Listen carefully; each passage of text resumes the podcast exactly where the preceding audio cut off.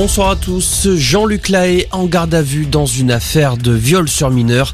Le chanteur de 68 ans a été interpellé ce matin par la police. Il est soupçonné d'avoir agressé deux adolescentes il y a plusieurs années.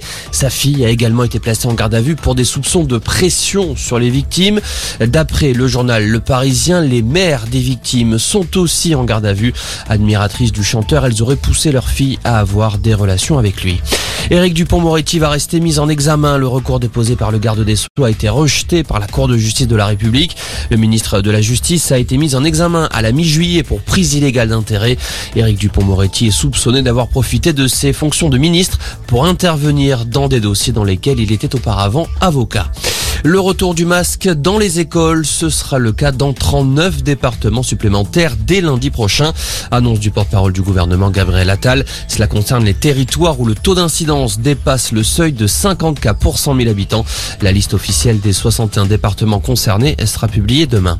Angela Merkel en France, la chancelière allemande effectue aujourd'hui sa dernière visite officielle dans l'Hexagone avant de quitter ses fonctions en décembre. Déplacement à Bonn en compagnie d'Emmanuel Macron. Une visite présentée comme un moment personnel entre les deux dirigeants au cœur du patrimoine français. La chancelière allemande se verra remettre la Grand Croix, la distinction la plus élevée de l'ordre de la Légion d'honneur.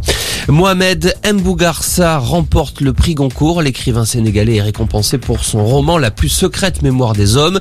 Il devient le premier écrivain d'Afrique subsaharienne à être consacré par le plus prestigieux des prix littéraires. À noter que c'est Amélie Nothomb qui a décroché le prix Renaudot pour son ouvrage Premier sang. Et puis en tennis, c'est déjà fini pour l'équipe de France en Billie Jean King Cup, le nouveau nom de la Fed Cup. Les Françaises tenant du titre ont été éliminées par la Russie en phase de groupe à Prague. Voilà pour l'info, passez une excellente fin d'après.